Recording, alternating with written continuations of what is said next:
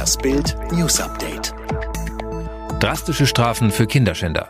Nach den Horrornachrichten über das Netzwerk von Pädokriminellen aus Münster hat die CDU vom eigenen Koalitionspartner SPD gefordert, endlich die Strafen für Kinderschänder zu erhöhen. CDU-Generalsekretär Paul Ziemiak zu Bild. Wir werden als CDU alles dafür tun, dass Kinderschänder endlich die Strafe bekommen, die sie verdienen und dass Kinder in unserem Land geschützt werden. Bisher lehnt SPD-Justizministerin Christine Lamprecht härtere Strafen aber strikt ab. Es gibt Zoff in der GroKo. Seehofer macht die Grenzen wieder auf. Vom kommenden Dienstag an können EU-Bürger und Schweizer wieder ohne Kontrollen und ohne Quarantänevorschriften nach Deutschland einreisen. Die positive Entwicklung bei der Corona-Pandemie mache die Anpassungen möglich, erklärte Bundesinnenminister Horst Seehofer.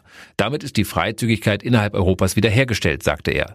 Beschränkungen könnte es aber noch für Einreisende aus Schweden geben. Grund sind die hohen Infektionszahlen dort. Sind wir zu schnell in den Lockdown gegangen? Waren die Corona-Maßnahmen übertrieben?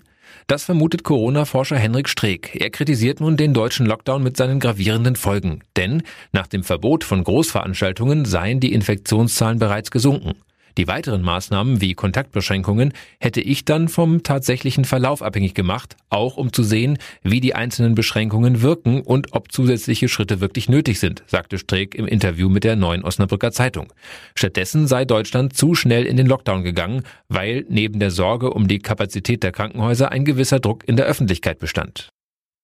Mordfall Olof Palme endlich aufgeklärt. Mehr als 34 Jahre nach dem Mord an dem schwedischen Ministerpräsidenten Olof Palme haben die Ermittler den mutmaßlichen Täter ausgemacht. Eine Kriminalsensation. Aber weil der Tatverdächtige bereits vor Jahren gestorben sei, könne keine Anklage gegen ihn erhoben werden, sagte der mit den Palme-Ermittlungen betraute Staatsanwalt Christa Pettersson.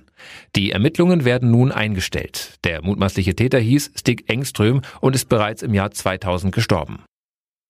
USA fangen Russenbomber vor Alaska ab. Zwischenfall am Himmel. US-Kampfjets haben vier russische Bomber nahe dem US-Bundesstaat Alaska abgefangen und eskortiert. Bei den russischen Fliegern handelt es sich um Bomber vom Typ Tupolev Tu-95MS.